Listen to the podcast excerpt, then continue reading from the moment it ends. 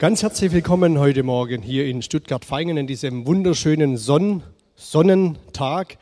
Genießt es, soll ja noch einmal geschwind Winter werden und dann haben wir es hoffentlich überstanden. Ich begrüße auch ganz herzlich all die, die uns heute zuhören, wo auch immer ihr euch zugeschaltet habt. Herzliches Willkommen hier aus Stuttgart-Feingen. Begrüßen möchte ich auch dich, unseren Pastor Thomas Horrer. Herzlich willkommen an diesem Sonntagmorgen. Wir freuen uns auf das, was du uns aus Gottes Wort mitteilst. Wir sind hier zusammen in Jesu Namen, um Gott zu loben und zu preisen und auf seinen Namen zu hören. Ich bin ja noch euch eine kleine Fortsetzung schuldig. Ich hatte ja, ähm, wie sagt man da, unüberlegt euch erzählt, von meinem Ergehen, meinem beruflichen Ergehen. Ist ganz spannend, was sich dann alles so tut. Ich möchte es auch wirklich kurz halten, möchte mich dann aber auch für die Anteilnahme und für die Gebete bedanken. Habe ja damals erzählt, ähm, anlässlich der Umstrukturierung bei meinem Arbeitgeber, dass eine gewisse Ungewissheit entstanden wurde, wie es bei mir beruflich weitergeht. Schon kein Einzelfall. Ich sage mal, es gibt ganz, ganz viele Menschen, denen es ähnlich in anderen Fragen auch ergeht. Und da habe ich ja den Bibelvers erhalten, du bist ein Gott, der mich sieht. Und das war dann wie so, ich kann es euch gar nicht erklären, so habe ich selten erlebt in meinem Leben, es war wie, die Sorgen waren irgendwie weggewischt. Ich habe sie nicht weggekriegt, sondern Gott hat sie weggewischt. Und damals wusste ich noch nicht, wie es weitergeht. Ich habe euch ja erzählt, wenn es einen Gott gibt, der mich sieht, dann muss ich mir keine Sorgen machen. Gut, es ging noch eine ganze äh, Zeit weiter, das ist ja schon einige Wochen zurück. Und ungefähr eine Woche später, es war immer noch der gleiche Zustand, hatte sich nichts verändert. Da saß ich wieder einigermaßen verzagt in meiner stillen Zeit und habe das zweite Mal so ein Wort von Gott erhalten, wo ich gedacht habe, Mensch, das haut mich um. Das war das Wort aus Josua 1, Vers 9. Habe ich dir nicht geboten, Doppelpunkt. Und jetzt kommt, sei getrost und unverzagt. es war wieder wie so ein Lichtblitz hinein in meine dunkle Situation. Habe ich dir nicht geboten. Und ich habe da ähm, der Satz endete mit einem Fragezeichen. Ja, habe ich dir nicht geboten, sei gedroschen, unverzagt, Fragezeichen. Ich habe aber an diesem Morgen nur ein Ausrufezeichen gelesen. Ich habe gedacht, okay, wenn Gott dir ein Gebot gibt, gedroschen, unverzagt zu sein, dann hast du das jetzt irgendwie umzusetzen. Ich habe mit Gott gerungen und habe zu ihm gesagt, aber es ist doch weder sicher, noch habe ich Mut. Äh, wie soll ich denn in diesen Rahmenbedingungen gedroschen, unverzagt sein? Und ich glaube, das ist etwas, was wir alle sehr gut kennen. Der Glaube fordert uns einen Schritt, Gott zu vertrauen, auch da, wo wir nichts sehen. Und das ist das, was einem jeden vielleicht das Glaubensleben hin und wieder schwer macht. Wenn ich schon gewusst hätte, wo es hingeht, dann ist es ja einfach, Gott zu vertrauen. Aber Gott zu vertrauen, zu sagen, okay, sei getrost und unverzagt, auch wenn du weder getröstet jetzt bist, noch unverzagt bist. Da habe ich zu Gott gesagt, ich will es probieren. Ich nehme dieses Ausrufezeichen für mein Leben an und sage, okay, ich bin gedroschen und unverzagt. Und bin in diesen Tag hineingegangen und habe an diesem Tag Bauklötzchen gestaunt. Es war ein weiteres Mal wie, dass ich Gott gesagt hat, Matthias, diesen Glaubensschritt, das ist das Einzige, was du tun musst. Den Rest, den tue ich für dich. Inzwischen gab es Personalgespräch und es wurde dort auch eine, eine, eine Perspektive aufgezeigt, mit der ich bestimmt gut leben kann. Es steht noch nicht relativ viel fest. Andreas hat mich auch gefragt, wenn wir reingehen, er hat gesagt, uh, viel weiß ich nicht. Aber ich bin mir sicher, dass Gott es so führt, wie es passt. Die hier in Feingen, die werde ich ja hin und wieder mal sehen, werden wir sicher im Gespräch bleiben. Aber ich war überwältigt von der fürsorgenden Vaterliebe Gottes, die wir immer und immer wieder, nicht nur in meinem, sondern auch in eurem Leben erleben dürfen. Gott ist ein Gott, der Wunder tut, kleine in unserem Leben, aber auch ganz große. Ja, dann möchte ich zum Anfang noch mit uns beten. Vater im Himmel, danke, dass du immer wieder dein gutes Wort hineinsprichst in unsere Lebenswirklichkeit. Sprich du ein Wort aus Ewigkeit hinein in unsere Realität. Sprich du ein Wort aus deiner Fülle hinein in die Dürre unseres Lebens, Herr weil wir es so nötig brauchen. Petrus hat es schon zum Ausdruck gebracht. Wohin sollen wir gehen, Herr? Du hast Worte des ewigen Lebens allein. Und Vater, so dürfen wir wissen, dass wir auch in den dunklen Strecken unseres Lebens nicht alleine sind. Du hast es verheißen in deinem Wort. Hilf uns, so zu leben, wie es vor dir wohlgefällig ist. Hilf uns, diesen Glaubensschritt immer wieder zu tun und zu wagen, ganz Ja zu dir zu sagen, dir fest zu vertrauen, Herr. Du hast gesagt, dass du alle Tage unseres Lebens bei uns bist und von deiner Seite aus hast du alles getan, damit das in Erfüllung geht. Du bist auf diese Welt gekommen, du hast unsere Schuld getragen, du warst Mensch gleich wie wir, doch ohne Sünde. Und du hast am Kreuz dein Leben ausgehaucht für uns. Du bist auferstanden nach deiner Verheißung am dritten Tag. Du bist auch wieder aufgefahren zum Vater. Du hast uns nach deiner Verheißung, deinen Tröster, diesen großen, wunderbaren Ratgeber, den Heiligen Geist gegeben. Du hast verheißen, dass du solche Menschen aus uns machen möchtest, die in deinen Geboten wandeln, deine Rechte halten, danach tun. Herr, das soll unser Bestreben sein an jedem Tag unseres Lebens. Lass diesen Gottesdienst heute Morgen dazu dienen, dass wir neu erquickt werden von deinem guten Wort. Gib Vollmacht zum Reden und zum Hören. Gib Anivien das, was er braucht, an Trost, an Kraft, aber auch an Ermahnung und Zurechtweisung. Herr, du weißt, wie nötig wir auch diese beiden Dinge in unserem Leben haben. So danken wir, dass wir jetzt wissen dürfen, dass du da bist und nah bist mit deinem Geist und deinen Gaben. Wir denken aber auch an all die Gottesdienste, Herr, die an diesem Tag abgehalten werden auf der weiten Welt, im offenen oder auch ganz im verborgenen. Wir bitten dich, dass du deine Gemeinde aufbaust, dass du Zeichen und Wunder mitsendest sodass wir bewahrt bleiben mit Macht zur Seligkeit. Vielen Dank, dass wir jetzt auch mit deiner Gegenwart rechnen dürfen. Amen. Ihr lieben Zuhörer, auch ich möchte euch von meiner Seite ganz herzlich begrüßen und willkommen heißen. Vor gut drei Monaten, da haben wir das neue Jahr 2021 begonnen. Für dieses Jahr, da wurde ja die Jahreslosung aus Lukas 6, Vers 36 herausgegeben. Ein sehr einprägsames Wort, sehr kurz und auch sehr klar, denn es lautet, seid barmherzig, wie auch euer Vater barmherzig ist. Ich weiß nicht, inwieweit euch dieses Bibelwort, dieser Auftrag immer wieder beschäftigt. Ich weiß auch nicht, inwieweit ihr da jetzt immer wieder mit dran wart, eben dieses Wort auch in die Tat umzusetzen. Ja, wo leitet euch dieses Wort im Alltag an? Was bewegt euch vielleicht auch in der Praxis, wenn man es denn nun machen soll?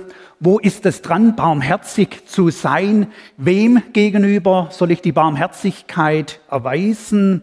Und dann mag vielleicht auch noch die Frage mitschwingen, in welchem Maß und wie häufig ähm, soll ich eben Barmherzigkeit üben. Ich möchte an der Stelle für einen kurzen Moment auf das menschliche Miteinander eingehen, die Bereiche des Zusammenlebens, da erleben wir ja immer wieder, dass oft stark gegensätzliche Meinungen da sind beim Thema. Der eine nimmt die Position ein, der andere eine ganz andere. Wir haben es in den vergangenen Jahren zum Beispiel immer wieder erlebt bei dem Thema Klimawandel, dass es da ganz ähm, unterschiedliche Ansätze äh, an oder das Thema unterschiedlich angesehen wird, dass zum Teil auch eine aufgeheizte Stimmung mit da ist. Ja, ebenso jetzt auch bei der Corona-Krise Einschätzung der Lage. Welche Maßnahmen sind dran? Was ist ein gutes Maß? Was ist irgendwo auch schlüssig? Auch da gibt's immer wieder ja, Meinungen, die aufeinander prallen.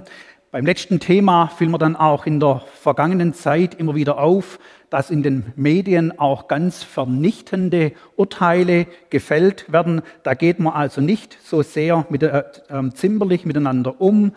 Ähm, da wird schnell mal von Versagen geredet. Ja, und daneben die, wo in der Verantwortung stehen, ähm, werden entsprechend auseinandergenommen. Wir merken, wenn so diese Meinungen aufeinander prallen in manchem Bereich, eigentlich wäre es ja dran, etwas mehr an äh, menschlich Menschlichkeit, mehr an Wärme, mehr an Einheit, mehr an Miteinander. Barmherzigkeit geht es darum, dass es einfach etwas menschlicher zugeht. Was ist denn die Absicht unseres Herrn Jesus, wenn er uns ganz konkret den Auftrag gibt, seid barmherzig? Dass der Herr Jesus diese Worte so ausgesprochen hat, das kommt nicht von ungefähr. Er kannte sein eigenes Herz. Er kannte das Vaterherz Gottes. Und da weiß er, was da drin ist und vorzufinden ist. Dann hat er aber auch oder kennt er uns Menschen, hat die Menschen gekannt und hat auch da immer wieder eben festgestellt, dass da vielleicht an mancher Stelle eben gar nicht so viel von Barmherzigkeit und Nächstenliebe vorhanden ist. Und also ganz bewusst hat er diesen Auftrag gegeben. Zunächst einmal möchte ich ganz kurz auf dieses Wort Barmherzigkeit eingehen, der allgemeine Sprachgebrauch. Da muss man aber auch dazu sagen, dass der allgemeine Sprachgebrauch bereits mit einem christlichen Verständnis gefärbt ist. Ich würde Barmherzigkeit eigentlich gerne in zwei, drei kurzen Sätzen zusammenfassen oder auf den Punkt bringen.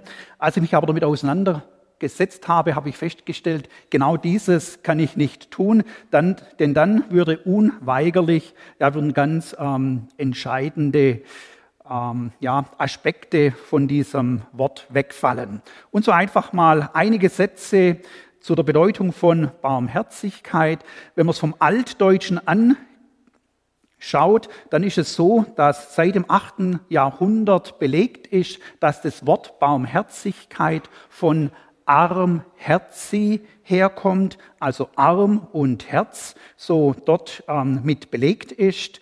Barmherzigkeit steht für Güte, Erbarmen, Mitgefühl, Mildtätigkeit, Hilfe, Huld, Loyalität, Liebe, Nachsichtigkeit, menschlich, gnädig und Barmherzigkeit meint auch, dass man innerlich anteilnehmend ist und mit einer Situation und mit Mitmenschen mitgehen kann. Um das Wort Barmherzigkeit in seiner Bedeutung mit anzuschauen, kann man ja auch den Gegensatz der Unbarmherzigkeit mit anschauen.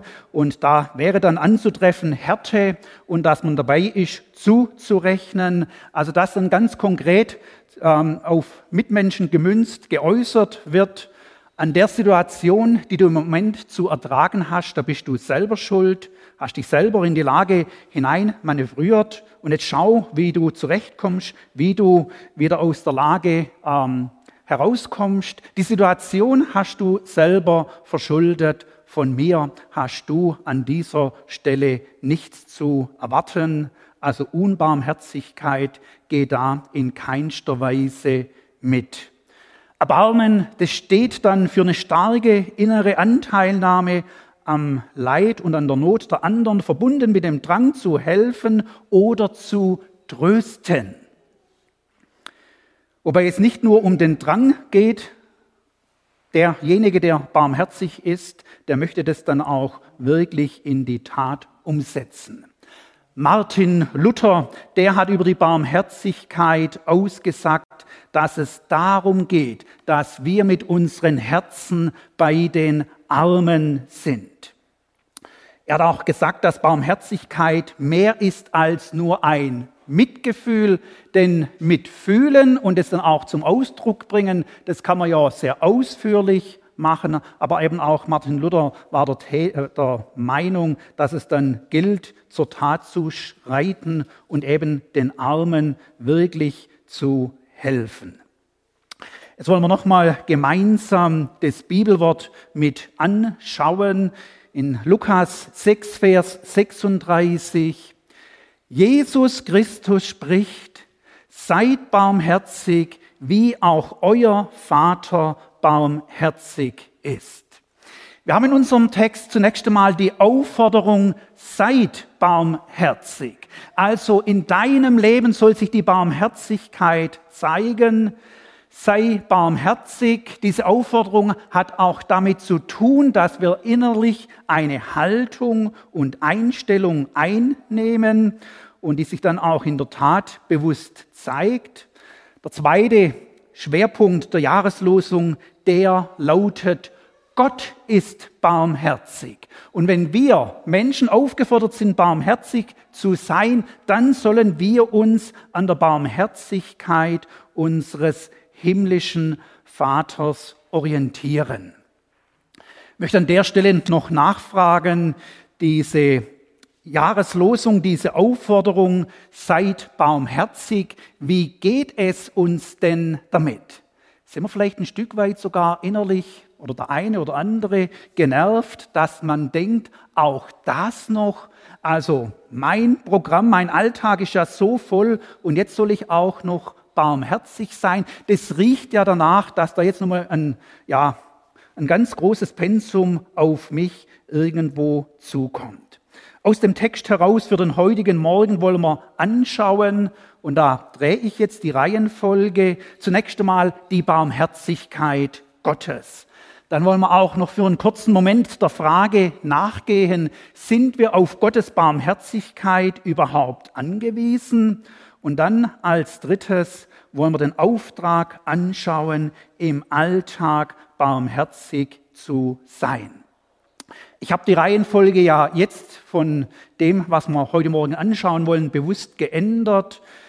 Unsere Losung ruft uns also auf, barmherzig zu sein, aber nicht irgendwie, sondern so barmherzig zu sein, wie Gott ist. Und damit müssen wir uns mit der Barmherzigkeit Gottes auseinandersetzen. Ich habe das die vergangenen Tage und Woche getan. Ich kann euch bereits sagen, was in mir stattgefunden hat. Mein Herz, das wurde wieder total erwärmt für meinen Herrn. Ich bin begeistert, was ich angetroffen habe in der Bibel oder was ich erneut wieder angetroffen habe. Ich habe es ja bereits gewusst. Wir werden einige Bibelsteller mit anschauen und uns Gedanken dazu machen, wo uns eben die Barmherzigkeit Gottes beschrieben wird, wo unser himmlischer Vater dargestellt wird, wie er ist. Und ich glaube, wir tun gut daran, eben das anzuschauen und sollte vom heutigen Gottesdienst weg das euch auch beschäftigen. Eben setzt euch mit der Barmherzigkeit des Herrn auseinander. Es wird in euch etwas anklingen lassen. Es wird eure Herzen wirklich auch für euren Herrn wieder ganz neu begeistern. Zunächst einmal im Psalm 103, die Verse 8 bis 13, da haben wir unseren Herrn beschrieben, wie er ist. Und der David, er macht es auf folgende Art und Weise von Vers 8 weg. Er sagt, barmherzig und gnädig ist der Herr, geduldig und von großer Güte. Er wird nicht für immer hadern noch ewig zornig bleiben. Er handelt nicht mit uns nach unseren Sünden und vergilt uns nicht nach unserer Missetat. Denn so hoch der Himmel über der Erde ist, lässt er seine Gnade walten über denen, die ihn fürchten. Sofern der Morgen ist vom Abend, lässt er unsere Übertretungen von uns sein. Wie sich ein Vater über Kinder erbarmt, so erbarmt sich der Herr über die, die ihn fürchten. Hier in diesen Versen, da wird uns unser himmlischer Vater vorgestellt, wie er ist. Und den Auftakt, den haben wir, barmherzig und gnädig ist der Herr. Ich kann darüber aussagen, dass es nicht nur so ein Randbereich ist oder eine Tatsache, wo der Herr mal ab und zu ähm, etwas barmherzig ist, sondern das durchzieht sein Herz. Der himmlische Vater, der ist ja immer wieder barmherzig, beständig barmherzig. Und so ist er unterwegs. Dann wollen wir in das Neue Testament hineingehen in Epheser 2, die Verse 4 und 5. Da heißt es, aber Gott, der reich ist an Barmherzigkeit, hat in seiner großen Liebe, mit der er uns geliebt hat, auch uns, die wir tot waren in den Sünden, mit Christus lebendig gemacht. Aus Gnade seid ihr gerettet. Ich werde nochmal mit zwei weiteren Bibelworten weiterfahren und dann danach noch einiges dazu sagen. In 1. Petrus 1, Vers 3, da heißt es, Gelobt sei Gott, der Vater unseres Herrn Jesus Christus, der uns nach seiner großen Barmherzigkeit wiedergeboren hat zu einer lebendigen Hoffnung durch die Auferstehung Jesu Christi von den Toten. Und dann heißt es in Römer 5, Vers 8, Gott aber beweist seine Liebe gegen uns damit, dass Christus für uns gestorben ist, als wir noch Sünder waren.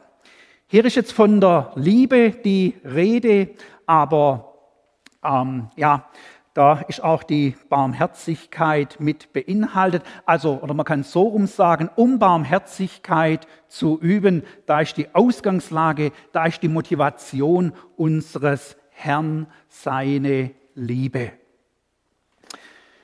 Wenn wir diese Bibelworte anschauen, jetzt aus Psalm 103 und dann auch im Neuen Testament, dann fällt auf, dass wenn von der Barmherzigkeit die Rede ist, dass Gott also nicht nur einfach ein Mitgefühl hat, dass er sich auch denen annehmen will, die irgendwo in einer besonderen Situation drin stecken. Also da ist jemand, dem geht es richtig dreckig, dem muss man jetzt helfen.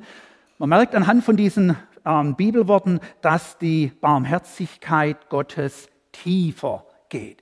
Denn die Barmherzigkeit Gottes hat in allen Versen mit angesprochen oder immer ist immer der Zusammenhang da, dass Gott sich eben besonders der Menschen erbarmt, die weit von ihm entfernt sind, die geistlich tot sind, die von ihm durch den Sündenfall getrennt und abgeschnitten sind. Die Menschen, die der Rettung bedürfen, die sind hier beschrieben. Und dann wird mit der Barmherzigkeit immer so im Zweiglang beschrieben. Also der himmlische Vater, er erbarmt sich und aus dem Erbarmen heraus tut er ein Werk in den Menschen, wo er die Menschen zu sich zieht. Im ersten Petrus haben wir gehört, nach seiner großen Barmherzigkeit hat er uns wiedergeboren. Das meint, er hat uns neu gemacht, er hat uns das neue Leben geschenkt.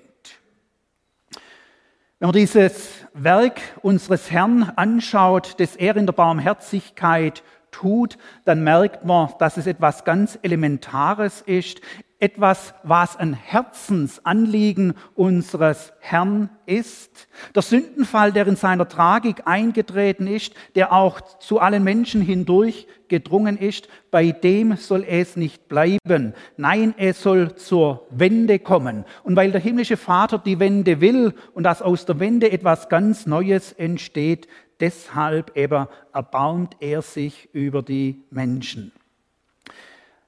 Ebenfalls im Buch Lukas, da haben wir ja die Geschichte vom barmherzigen Samariter, wo beschrieben ist, dass einer unter die Räuber fiel und dann halbtot am Straßenrand liegen blieb.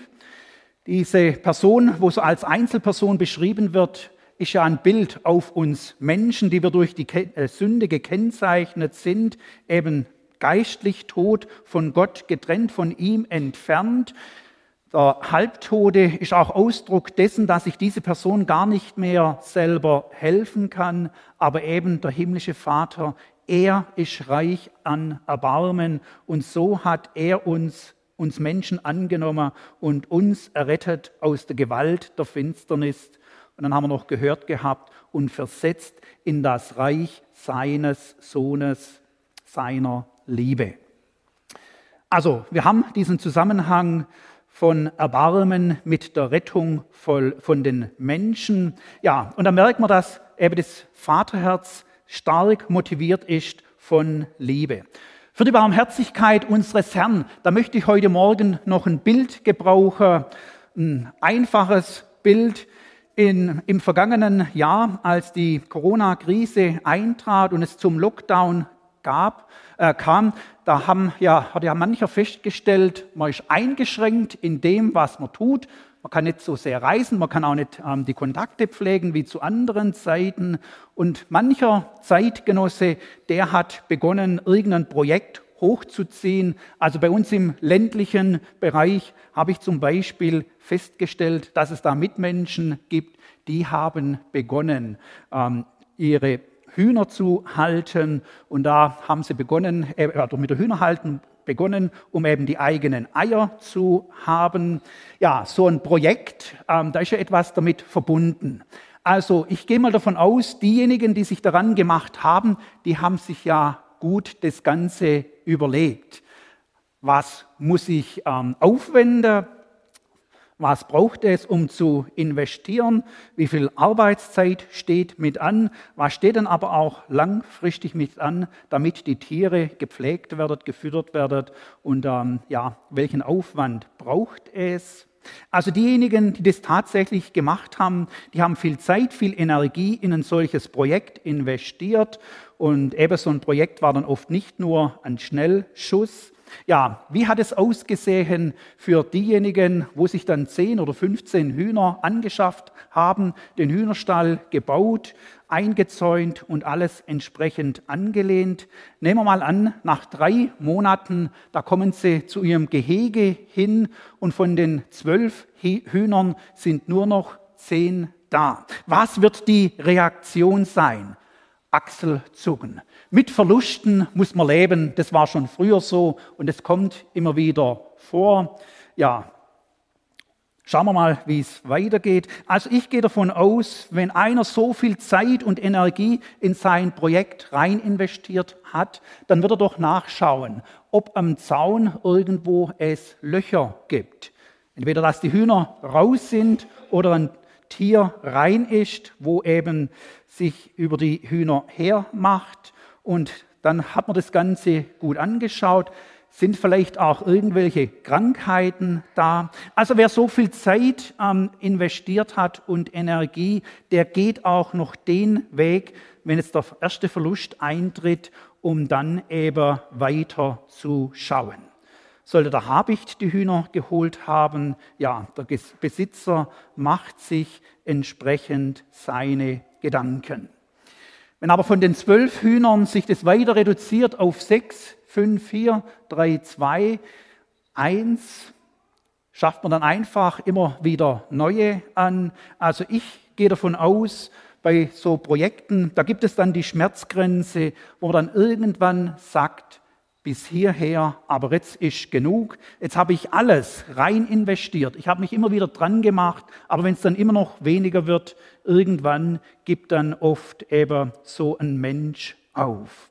Jetzt möchte ich dieses einfache Projekt übertragen oder anschauen im Verhältnis zu unserem Herrn. Unser himmlischer Vater, der hat sich ja nicht Hühner zugelegt. Nein, der hat uns Menschen erschaffen vor Tausenden von Jahren. Wie ist es denn ihm, unserem himmlischen Vater, ergangen mit dem Projekt Mensch?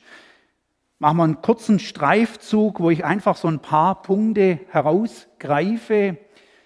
Gehen wir zurück in den Garten Eden, Adam und Eva. Wir wissen, wie es zum Bruch kam, wie sein, seine Anordnung übertreten wurde, wie von diesem Baum gegessen wurde, obwohl es nicht sein sollte. Eben der Mensch, er hat die Anordnung gebrochen. Dann etwas weiter. Kain und Abel, die ersten Kinder, waren geboren. Der Kain erschlägt seinen Bruder.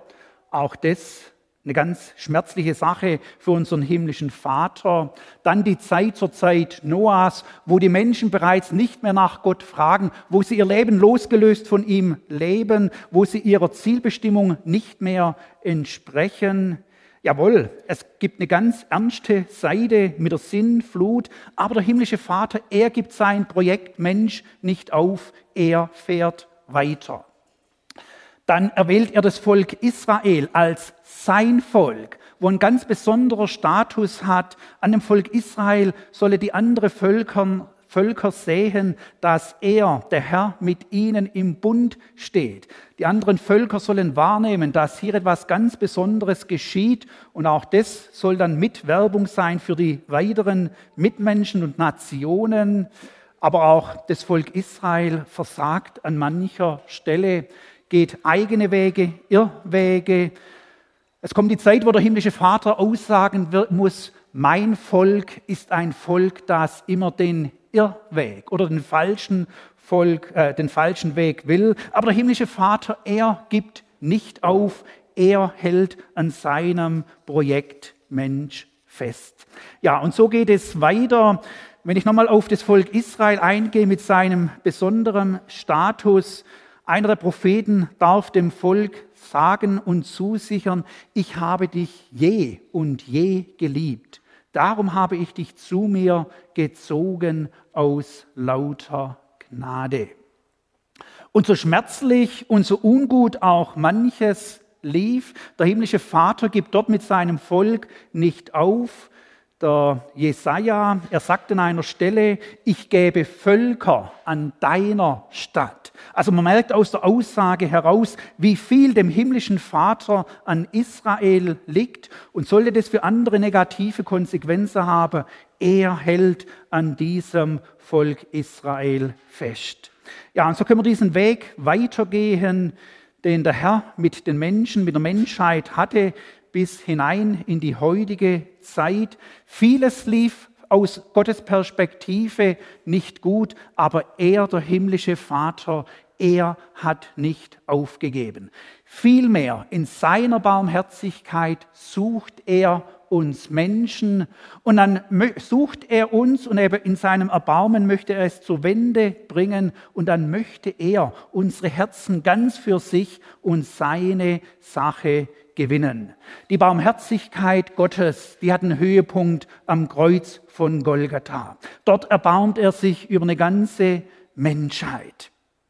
Ja, und dort dreht er das Urteil von Tod und Sünde, eben dass die Menschen wirklich wieder in die Gemeinschaft mit ihm kommen sollen. Der Herr Jesus, er hat in Johannes 14 gesagt, ich lebe und ihr sollt auch leben. Wir merken, wie die Barmherzigkeit Gottes von Liebe motiviert ist. Ich sage es nochmals, in seiner Liebe möchte der himmlische Vater unsere Herzen erreichen. Er möchte unsere Herzen so erreichen, dass er unsere Herzen ganz zu sich auf seine Seite ziehen kann. Lieber Zuhörer, hat dich Gottes Barmherzigkeit überwältigt? Erreicht und wirklich für sich gewonnen. Ja, und wer das erlebt hat, die Barmherzigkeit Gottes, wo der Herr zu sich gezogen hat, der erlebt ja auch die Barmherzigkeit Gottes im Alltag in der Beständigkeit, wie der Herr für die Seinen da ist. Der Matthias hat Eingang aus seinem Erleben erzählt, aus der Berufswelt. Er hat erzählt von den Momenten, wo Unsicherheit da war, wo Fragen da war, Entmutigen, äh, Entmutigung und wo er auch nicht so wirklich wusste, wie das für die Zukunft weitergeht. Barmherzigkeit Gottes. Der himmlische Vater lässt ihm einmal, zweimal ein Wort zukommen, wo bereits wieder die Gewissheit mit da ist. Matthias, es wird für dich weitergehen. Vertraue mir. Eben der himmlische Vater er ist so für, äh, für seine Kinder da. Gottes Barmherzigkeit will also auch ein künftiges Werk in uns, seinen Kindern tun. Er will uns in seiner Liebe immer wieder ganz neu erreichen. Wenn wir die Barmherzigkeit unseres Herrn anschauen, eben dann bewegt uns das weite Vaterherz unseres Herrn. Er erbarmt sich wie sich ein Vater über Kinder erbarmt. Und wenn wir das im Alltag wissen, dass Eltern ihre Kinder eine Chance geben und nochmals eine Chance und nochmals eine Chance, genauso macht es auch der himmlische Vater. Ich habe mir die Frage gestellt, ja, warum musste denn der Herr Jesus so diesen Auftrag geben, seid barmherzig. Ich denke mal, der Grund, der liegt darin, weil wir manchmal ja wirklich Schwierigkeit haben, barmherzig zu sein.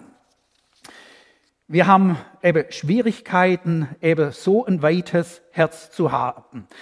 Bei uns muss alles seine Richtigkeit und Ordnung haben. Das Zeitkonto am Arbeitsplatz, das 15 Minuten im Minus ist, Vorgesetzte pocht drauf, muss wieder ausgeglichen werden. Dann ähm, ja, pochen wir bei gewissen Dingen, die wir einkaufen äh, oder Verträgen auf ein Widerrufungsrecht, Rückgaberecht. Wir pochen auf Chancengleichheit bei der Bildung. Wir pochen auf das Garantierecht und vieles mehr. Also wenn einer etwas versemmelt, dann soll er es ausbaden. Wer nicht hören will, muss fühlen. Wir Menschen sind an mancher Stelle gar nicht so zimperlich miteinander. An mancher Stelle wird viel eingefordert und es wird darauf beharrt, es muss alles seine Richtigkeit haben.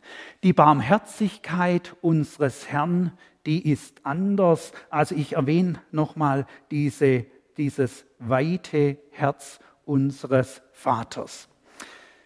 Im Alten Testament, da haben wir den Mann Jona, der zum Propheten berufen wurde. Er sollte in Gottes Hand ein Werkzeug, ein Sprachrohr Gottes sein. Und er wird nach Ninive gesandt, um der Stadt Ninive die Botschaft seines Herrn zu bringen. Es ist eine Botschaft der Ankündigung, was eintreten wird. In 40 Tagen wird Ninive untergehen.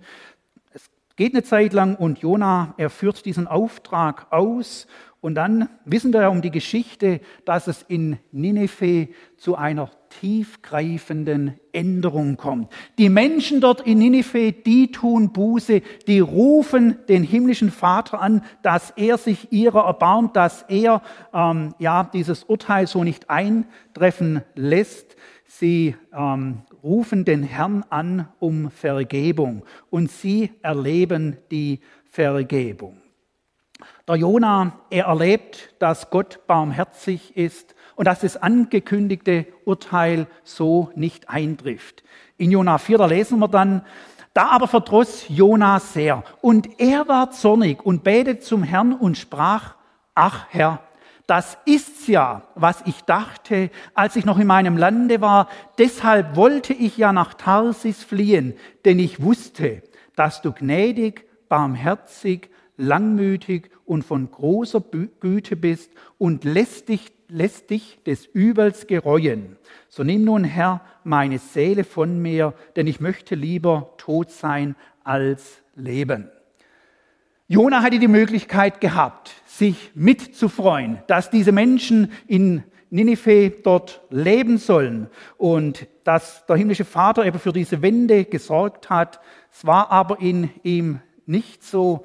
Er war der Meinung, was angekündigt war, das muss eintreffen, äh, das wäre jetzt das Rechte dort für diese Menschen. Und eben die Barmherzigkeit Gottes, die hat dem Jona gar nicht so ins Programm gepasst. Wir kennen auch die Geschichte des verlorenen Sohnes und es ist auch die Geschichte des barmherzigen Vaters, der seinen Sohn wieder aufnimmt, obwohl er das Erbe verprasst hat. Er macht an der Stelle keine Vorhaltungen.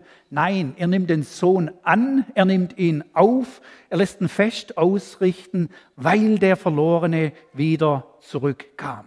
Wir wissen um den zweiten Teil der Geschichte, der ältere Sohn, der hat ein Problem mit diesem Vorgehen des Vaters. So einfach geht das nicht. Was da vergangen, äh, was da stattgefunden hat, wie viel Schaden entstanden ist, aus seiner Sicht kann man da nicht drüber hinweggehen. Wenn ein Taugenicht so zurückkommt, dann bitte in kleinen Schritten ähm, kann da vielleicht eine Wiederherstellung stattfinden, aber so nicht. Ja, und er zürnt und er ist nicht bereit, an diesem Fest teilzunehmen. Drittes Beispiel, das ist das Gleichnis von den Arbeitern im Weinberg. Denke mal, wir wissen um die Geschichte, ein Besitzer, er heuert Arbeiter für den Weinberg an. Er wird einig mit ihnen, dass sie für einen Silbergroschen am Tag arbeiten. Der Lohn wird festgestellt, äh, festgesetzt. Dann haben wir aber dort in der Geschichte die Tatsache, dass dieser Besitzer des Weinbergs zur zu den weiteren Stunden immer noch wieder ausgeht, bis hin auch zur elften Stunde, also kurz vor Arbeitsschluss, noch für eine Stunde heuert er noch Menschen an, um tätig zu sein. Und dann kommt es dazu, dass der Lohn ausgezahlt werden soll und die, die am Schluss angeheuert wurden, die werden zuerst ausbezahlt, die erhalten einen Silbergroschen, die mit den drei Stunden erhalten einen Silbergroschen, sechs Stunden bis hin zu denen, die zwölf Stunden gearbeitet haben. Es gibt dort Reaktionen, das kann doch so nicht sein. Nun, der Besitzer, er ist nicht wortbrüchig geworden. Was vereinbart war, ein Arbeitslohn, das hat er eingehalten. Und ich denke mal, in dieser Geschichte geht es ja eben zutiefst eben auch darum, wie unser Herr ist in seiner Barmherzigkeit und wie er sich über uns erbarmt. Der himmlische Vater ähm, ist nicht ein einfach der Gleichmacher und macht es für alle gleich. Gottes Barmherzigkeit, ja, die ist wirklich tiefgehend. Und ich sag's nochmal, es tut gut, wenn wir uns damit auseinandersetzen, wenn seine Barmherzigkeit unsere Herzen erwärmt. Wir müssen uns auch mit der Barmherzigkeit Gottes auseinandersetzen, damit seine Barmherzigkeit für den Alltag unser Denken prägt. Denn mit den Beispielen, die ich angeführt habe, da ist klar geworden, dass wir so ähm, eben oft nicht denken und ticken, wie das eigentlich unser himmlischer Vater meint. Gott ist barmherzig, er hilft den Menschen. Ja, und jetzt möchte ich der Frage nachgehen, sind wir auf Gottes Barmherzigkeit angewiesen?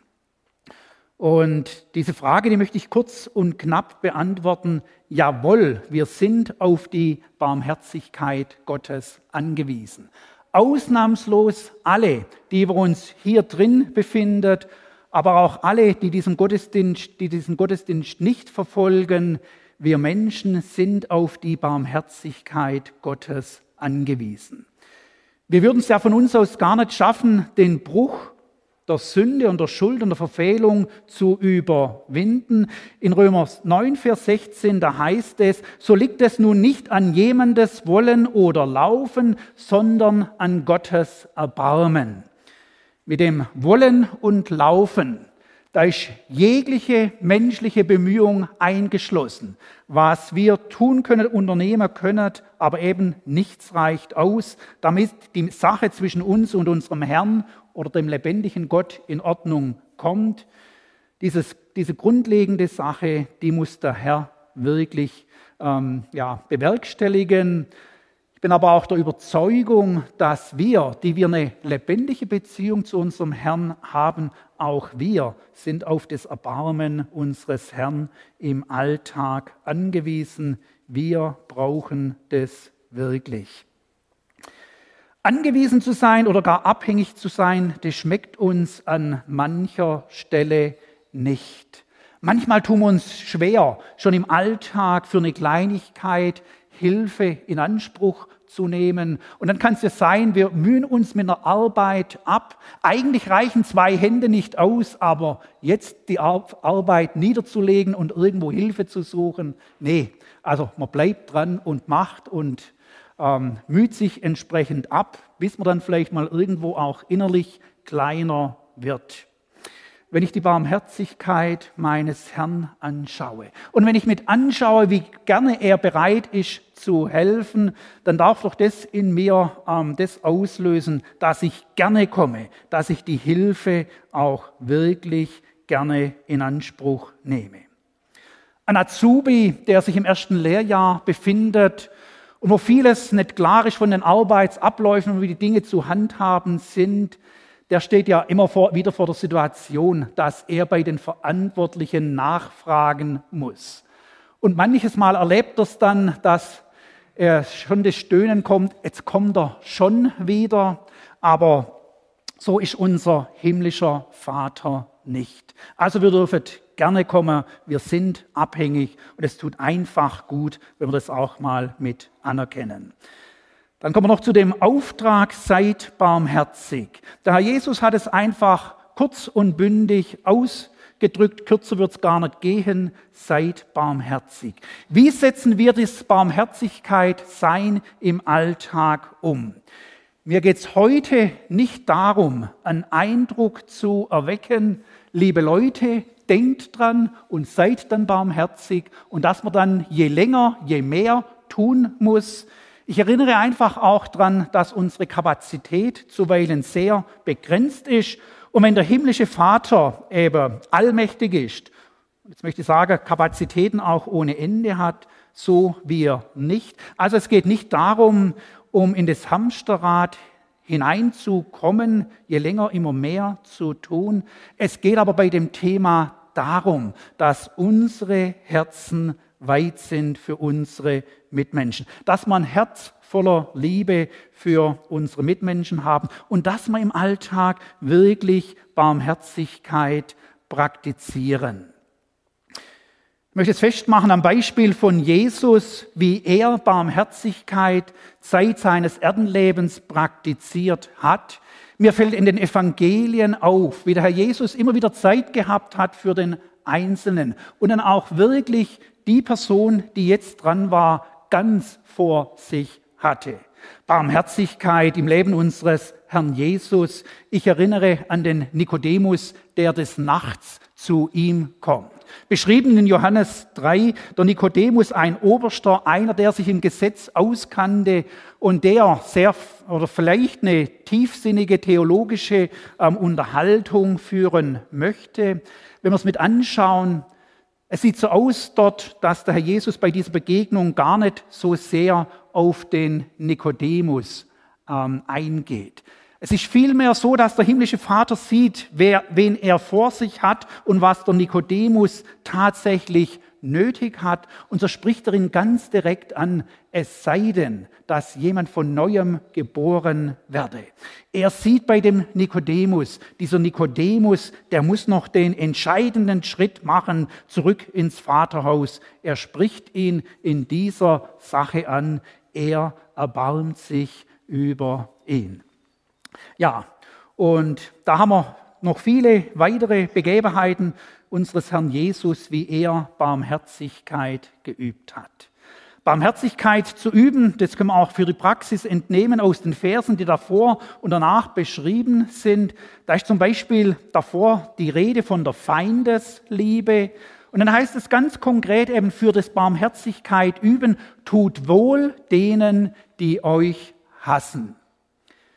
Für manchen Zeitgenossen wäre es bei den Feinden dran zu vergelten, aber der Herr Jesus ist nicht auf die Vergeltung aus, sondern tut wohl denen, die euch hassen, tut Gutes, segnet die euch verfluchen und die euch beleidigen. Dann in Vers 37 und den folgenden, also direkt an diese Aufforderung, seid barmherzig. Da haben wir die Aufforderung, nicht zu richten, nicht zu verdammen. Wir sollen im Alltag unsere Mitmenschen nicht verurteilen. Ihr könnt es selber mal für euch anschauen, wie sieht es denn im Alltag aus? Eure Mitmenschen. Und jetzt nehmen wir mal die Mitmenschen, mit denen wir häufiger zu tun haben, ob es in der Schule ist, am Arbeitsplatz, in der Nachbarschaft, zu Hause, in der Gemeinde. Ja, wie denken wir da über unsere Mitmenschen? Ich sage es nochmal, nicht richten, nicht verdammen, nicht verurteilen. Bei dem Verurteilen, da ist Härte mit im Spiel, da ist negatives Denken. Können wir uns im Alltag oder diesen Mitmenschen wirklich in der Freiheit oder mit einem freien Herzen begegnen? Oder ist es vielleicht sogar so, dass wir immer wieder dabei sind, zu Schauspielern ein schönes Gesicht zu machen, aber die innerlichen Vorgänge, die sehen ganz anders aus. Der Herr Jesus, er fordert uns auf, nicht zu verurteilen und eben auch nicht so eine negative Grundhaltung zu haben. Dann barmherzig zu sein. Der Herr Jesus erweist in der Praxis, dass Dinge immer wieder vorfallen und er führt weiter aus, vergebt, so wird euch vergeben. Das Thema der Vergebung ist immer wieder dran. Manchmal sind es ja nur die kleinen Dinge, die in uns etwas auslösen an Empörung, an ja, negativen Gedanken und Gefühlen. Aber der Herr Jesus sagt jetzt nicht, jetzt bleib in dieser Schiene drin, wo du eben negativ denkst und wo du dabei bist, zuzurechnen, anzurechnen, sondern er möchte, dass die Sache durchbrochen wird. Sei barmherzig, vergib der Person, ja, und so viel an dir liegt, mach einen Schlussstrich unter diese Sache hin. Sei barmherzig. Der Herr Jesus, er fordert weiter auf, Gebt, so wird euch gegeben. Geben, es kann die, einen ganzen, oder den ganzen Bereich mit den Finanzen, mit dem Geld betreffen. Und da gibt es ja immer wieder auch Dinge, wo wir etwas in Anspruch nehmen. Es steht eine Bezahlung an. Ja, sind wir kleinlich, sind wir knickig? Ähm, ja, oder haben wir auch Großzügigkeit da? Gebt aber schon auch in kleineren Bereichen. Wie sieht es aus morgens auf dem Weg zum Arbeitsplatz? Den Mitmenschen, wo wir begegnen, wo können wir ein Lächeln schenken, ein freundliches Wort und einfach hier etwas weitergeben. Dann noch der letzte Punkt, den ich mit anführen möchte, das ist dann, was weiter beschrieben wird, die Sache mit dem Splitter und dem Balken, den Splitter im Auge des anderen und den Balken im eigenen Auge. Ich möchte das für heute Morgen mal folgendermaßen sagen, eben die Mitmenschen nicht negativ und kritisch sehen. Wo liegen so diese Fehlerbereiche, dass wir sie grundlegend anders wahrnehmen können? Und zum Abschluss aus Psalm 23, da heißt es, Gutes und Barmherzigkeit werden mir folgen mein Leben lang und ich werde bleiben im Hause des Herrn immer da. Ich bin der Meinung, der David hat es mit dem Thema der Barmherzigkeit gut hingekriegt. Der David ist einer, der von der Barmherzigkeit lebt. Der David errechnet, dass auch in der Zukunft der Herr sich als der Barmherzige erweisen wird und er für sich nimmt es so gerne in Anspruch. Ja, und das wollen wir auch für uns machen, die Barmherzigkeit Gottes in Anspruch nehmen, unsere Herzen weiten lassen, dass wir dann auch im Alltag entsprechend weitergeben können. Wir wollen zum Abschluss des Gottesdienstes noch beten. Herr Jesus Christus, es tut uns so gut, dich und den himmlischen Vater anzuschauen. Danke, ja, dass wir immer wieder auch Blicke eben in dieses Vaterherz tun dürfen oder in das Herz unseres Retters. Ja, und danke, was wir sehen, was wir antreffen. Danke, wie weit dein Herz ist, dass es voller Liebe, voller Gnade, voller Treue und eben auch voller Barmherzigkeit ist. Wir wollen dich am heutigen Morgen bitten, dass du uns das auch wieder mit zeigst, wo es im Alltag dran ist. Wenn auch ganz konkret die Frage mit auftaucht, wem soll die Barmherzigkeit gelten oder wer ist mein Nächster? Ja, lass es du uns klar werden, wo wir Liebe üben, wo wir eben das auch üben, was du in der Praxis mit angesprochen hast, Vergebung, und dass wir dem anderen nicht anrechnen. Ja, danke, dass du deine Liebe in unsere Herzen ausgegossen hast und dass wir aufgrund dessen in der Lage sind, eben auch im Alltag barmherzig zu sein und dass wir so in einer Freiheit und Freudigkeit unsere Mitmenschen begegnen können. Wir wollen dich von Herzen bitten, dass du uns für die neue Woche stärkst, dass du ja aber auch im Alltag uns zeigst, wo die Schwerpunkte zu legen sind. Und danke, ja, dass wir wissen dürfen, du führst uns gut, du führst uns dir nach. Amen.